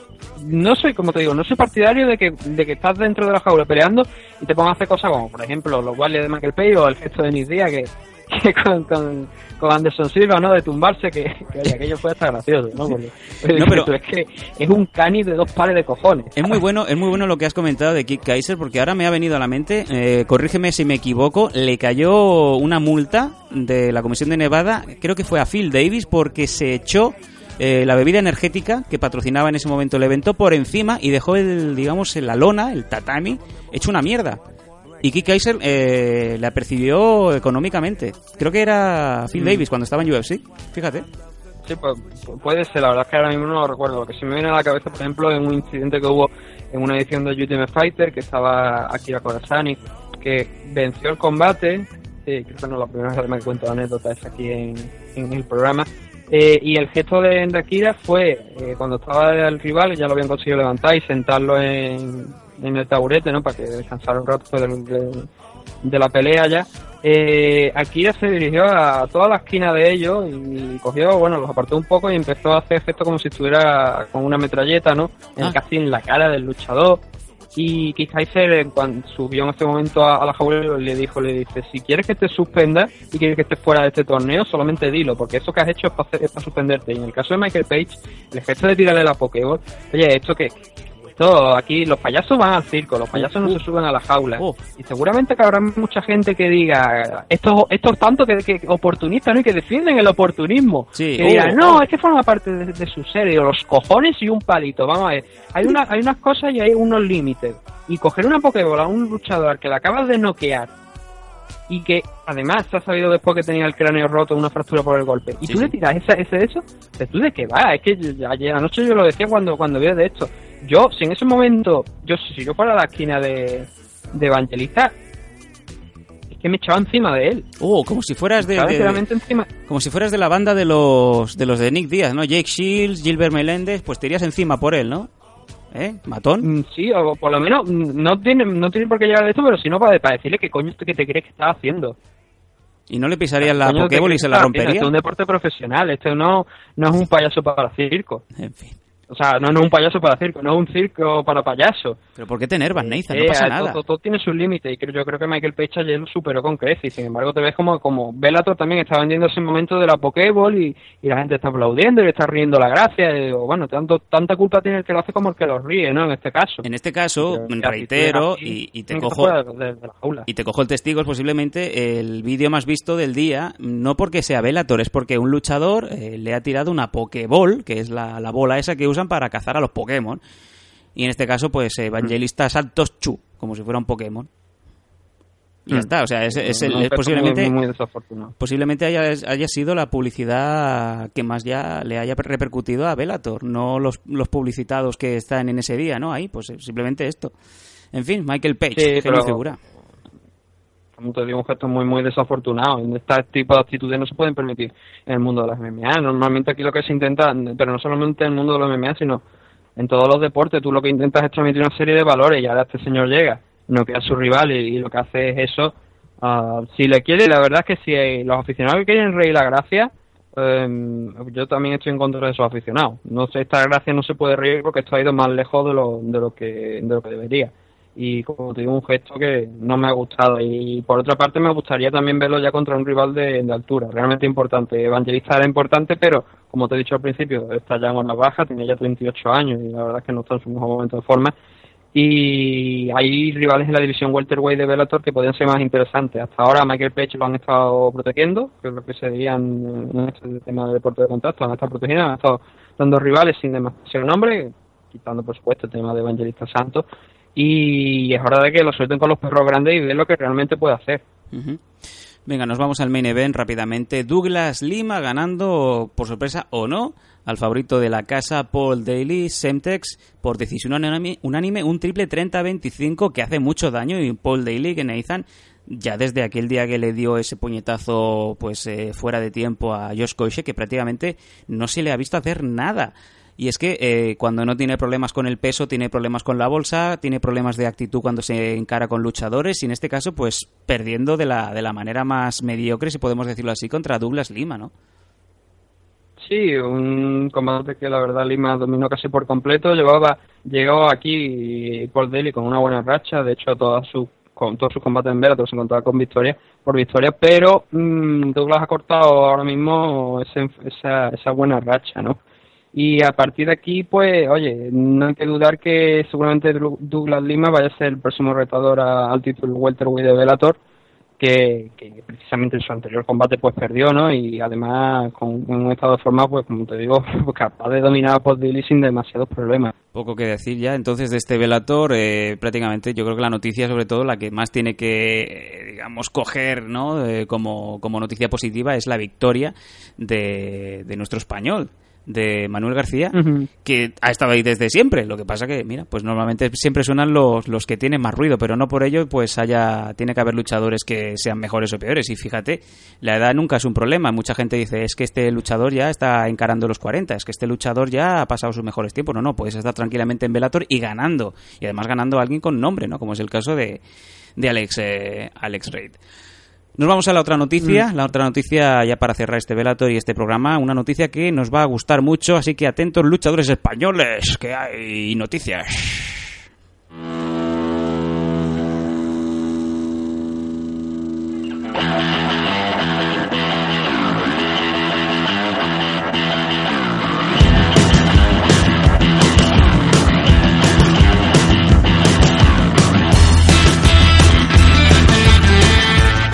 Habíamos estado anunciando meses atrás, eh, días atrás, AFL ya en su décima edición va a pelear eh, van a tener peleas dentro de lo que va a ser la exhibición del Arnold Fighters, del Arnold, la exhibición del Arnold que se va a hacer en Barcelona. No os vayáis a Madrid en esas fechas que vais a encontrar el descampado. Antes no había nada, aquí no hay nada. Aquí van a montar un circo, los payasos.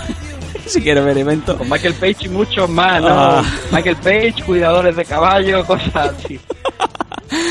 Y sí, sí, el AFL10 va a ser dentro del Arnold Fighters. eh, esto ya lo sabíais. En las en septiembre os daremos la fecha y os daremos todo en concreto. Se van sabiendo más nombres. De hecho, hay un super combate que ya está anunciado, que es el de Juanma Suárez peleando contra Lincoln Enrique. Eh, tenéis que verlo. O sea, Juanma Suárez, como el que no lo conozca, vamos, es prácticamente el luchador canario más conocido. Contra un Lincoln Enrique, un prospect que de Nova Uniao, que por cierto yo tuve la suerte de, de comentarlo cuando estuvimos haciendo el programa, o sea, el, el combate en directo en AFL 9 es un monstruo. Es lo más parecido a Vendrago. Va a ser un combatazo, o sea, va a ser espectacular. Pero quizás lo más importante también es que se ha anunciado de que va a haber un eh, mini torneo dentro de este AFL 10, Nathan, en donde cuatro luchadores van a disputarse, eh, digamos, ser el primer luchador que vaya a ir a Pancrase, a a Pancracio, como queráis decirlo, la empresa top en Japón, en donde, bueno, pues se ha firmado un acuerdo de AFL con Pancrase y bueno, vamos a ver un mini torneo dentro de este AFL 10 y el luchador español que sea el ganador pues se va para Japón a pelear en Pancrase en el próximo evento. Sí, eh, la verdad es que es muy, muy interesante ¿no? lo que ha conseguido Fran, ese acuerdo con Pancrase.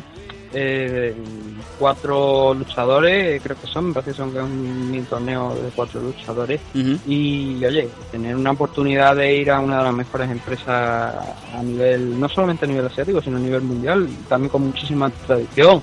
Y sí, un, un sitio donde han peleado pues, gente de que ahora mismo también pueden, podemos encontrar en UFC. No estamos hablando de cualquiera, sino por ejemplo, el mismísimo José Aldo ha estado en Pancrase. Bueno, y o un par de combates. Y, no solamente ya Aldo, tenemos a Charles tenemos, hombre, por supuesto, a, ha estado en UFC y por supuesto los originarios fundadores de Pancrase, gente como Mizuki, ¿no? Que, que también ha sido, obviamente, porque uno de los fundadores pues ha estado allí.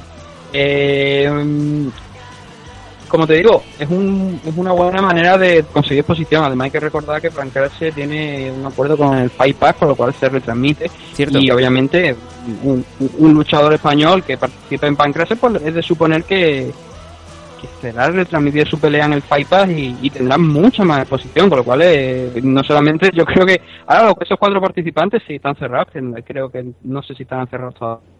No se han anunciado aún o no tenemos información al respecto, pero desde luego eh, el premio es muy importante, Nathan. O sea, Sí, sí. es la exposición que te va a dar poder eh, ir a Pancrase. Hostia. Mm, Por eso, o sea, no sé, por eso lo que te estoy diciendo que no sé si son conscientes no solamente que vayan ahí a una empresa grande eh, en, en Asia, sino que también van a tener esa posición de, que todo el mundo a través del Fight Pass va a poder ver su combate. Mm. Bueno, pues eh, prácticamente esa va a ser una de las grandes noticias en la FL10 con ese torneo eh, de cuatro luchadores para determinar quién va a ser el ganador, el que va a ir a Pancrase a participar como representante español en una de las mejores empresas de Japón. Que por cierto me gustaría saber, ¿no? De, eh, yo me gustaría hablar con Fran Montiel a ver si puede meter alguna celebrity, ¿no? Para dar el, trofeo, si es que hay algún trofeo o lo que sea. Y yo le he sugerido un poco el nombre de Antonio Cortés, ¿no? Nathan, para la gente que no lo conozca, un poco chiquetete, ¿vale? ¿Por qué chiquetete? Pues todo el mundo conoce que chiquetete es el que mejor daba con la mano abierta, ¿no? Que le pregunten a su exmujer. Sería... Sería un gran, un gran honor. Y por cierto, eh, eh, que, se que entrara Arnold, ¿no? También y, y que le diera con la mano abierta a Oh, Chiquetete, el festival ¿no? de la galleta. el festival de las tollinas. Yo lo dejo ahí. Fran, si quieres, Terreno pantanoso. Te pregunto- Me estoy sa- sacando más nombres que podía sacar. te pregunto en un momento dónde está el, el celular de Antonio Cortés y, oye, pues que entregue el premio, ¿no? La otra, gran noticia, la, otra, la otra gran noticia aún no se puede comentar, pero por lo visto, eh, digamos que Mm. los signos están un poco posicionando, ¿no? Hay una buena sincronía, parece que van a haber más noticias de, de alcance, no podemos decir nada al respecto, pero parece que sí, luchadores españoles estarán al tanto porque el hecho de que Enrique Wasabi pues haya estado ahí, ahora la victoria también de, de, de Manu García en Bellator, los luchadores que Chinto se lleva a, también a, a M1 a competir, la lucha que hay por todas partes. ¿no? Todo esto es algo, todo esto tiene un sentido y es muy posible que en los próximos meses, amigos MM Adictos, vengan por fin los buenos acuerdos, vengan esas, esa exposición real, ¿no? De las empresas de fuera que se acaben fijando en España. No podemos decir nada, obviamente, pero sí que queremos que estéis atentos porque van a haber cosas buenas. Además no creo que tampoco falte mucho para, para, para esas grandes noticias que, que podemos tener en las próximas fechas, así que estén muy, muy, muy atentos porque se acerca cosas muy, muy importantes para todos. A nivel de esto también, de, de, por ejemplo, de, de lo de Pancrase, ¿no? Cierto. Entonces, eso es como lo que te digo. Yo creo que va a ser, cuando, en el momento en el que se haga público, mm, yo- sí, yo diría que la- se- va a ser la noticia más importante de la historia de las MMA nacionales. Sin duda. Yo creo que sin duda, ¿eh? Va a ser muy Por lo importante. menos para, o sea, por lo menos a nivel de, de oportunidades para, para los luchadores. Que ahora mismo yo creo que, hombre, nuestra gran noticia no es que, que gente como Enrique y Amnera hayan llegado allá a Estados Unidos, a UFC, pero historia nacional de esta noticia que se va a revelar, espero que no dentro de, de no demasiado tiempo, pues puede ser, la, como te digo, la, la más importante de la historia. Y que vosotros seáis testigos, que vosotros lo podáis ver y podáis disfrutarlo, los espectadores, los que comentamos, la gente que se encarga de, de reportar noticias, mm, poner a gente más profesional, por favor, que no cuesta nada.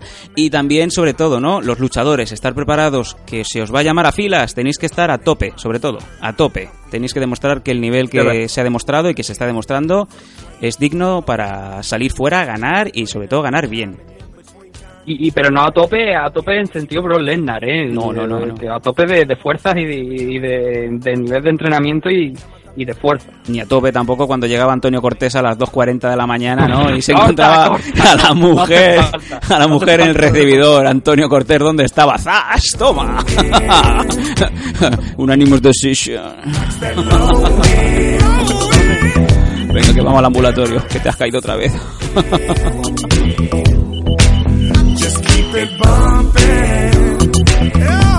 Presuntamente. Uh-oh, there she goes. Just that look all on her face. Shorty dancing like she knows. Venga, ya para cerrar el bloque vamos a hablar de una del email que nos llegó hace bueno, siete días, ¿vale? prácticamente esto es como los test, ¿no? De la usada, pues un día antes de- del MMA Editos, eh, nos llegó un correo que vamos a leeros, eh, pero que bueno, por tema de timing no, no pudimos eh, dar cuenta de él, ¿no? Vamos allá.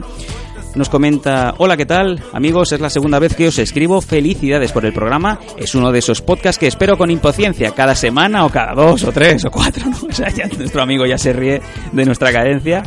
En cuanto a ellos y 200, espero con gran impaciencia la cartelera de lujo, Wasabi en el Sarao y con muchas opciones, Gastelum, Velázquez, que hace tiempo que no vemos, John Jones contra Cormier, ay, pobre hombre, Gomi, la gran Mishatei contra Nunes, la excentricidad de la vuelta de Lesnar, etcétera. Bueno, tampoco es mi intención pararme en todos los combates porque todos los enfrentamientos son más que apetecibles.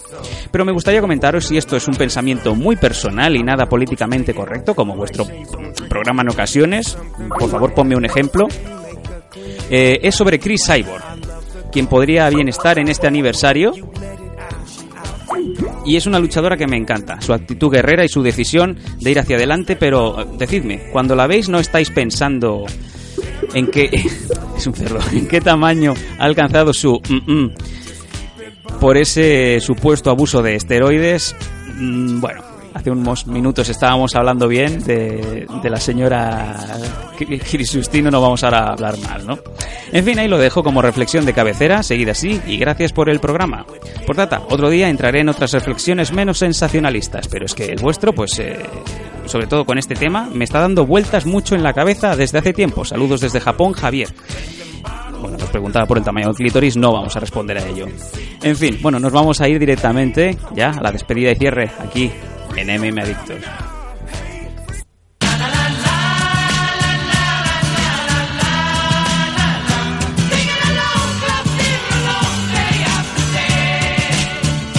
Let's go back, back, back to when they used to Eh, despedida y cierre, no te he dicho nada, Nathan. ¿Qué opinas del correo que nos ha mandado el amigo Javier desde Japón?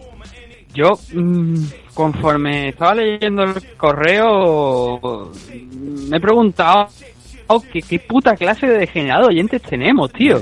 Fantástico. O no sea, más que decir. mm, ¿cómo podéis llegar a pensar esas cosas? Lo peor es que estáis viendo un combate de Chris, de, de Chris y estáis pensando en eso. Eh, sí. Más que prestarle atención al- a, a la pelea. Es acojonante. Eh, sí, sí. Sin embargo, no por ello vamos a dejar de decir el, correo del programa mmadictos.gmail.com. Por favor, si nos mandáis eh, emails técnicos y tácticos también van bien. Pero bueno, de vez en cuando, pues ese pequeño, ese pequeño desliz, ¿no? Hablar sobre la patata eh, de Chris Cyborg, pues no por ello vamos a dejar de leerlo, ¿no? Además, eh, quien menos, quien más, todo el mundo se ha imaginado la patata de Chris Justino. En este caso, Chris Justino ha pensado en otra cosa, de Enrique Basavi, pero lo vamos a obviar también. Estaba leyendo el correo, yo creo que sí, que la gente lo habrá pensado. Sí, sí, sí, sí, sí, sí, sí. En fin, bueno, pues eh, ya está esto en los libros de historia, un programa que de hecho al principio pues estaba saliendo muy bien, ha sido un programa muy serio con los papeles en la mesa, Nathan, sin embargo hemos empezado a hablar del clítoris de Chris Justino y de las guantas que daba Chiquetete. Es brutal, ¿no? Es brutal. Algunas... Bueno, brutales sí eran lo- la, la- la mano abierta, ¿no? ¿Cierto? Y al final nos hemos quedado, yo me, me hubiese gustado comentar y con Vanderlei, ya en el próximo me ha dicho, en el 144 creo que sería, ya nos acercamos al 150, ¿no?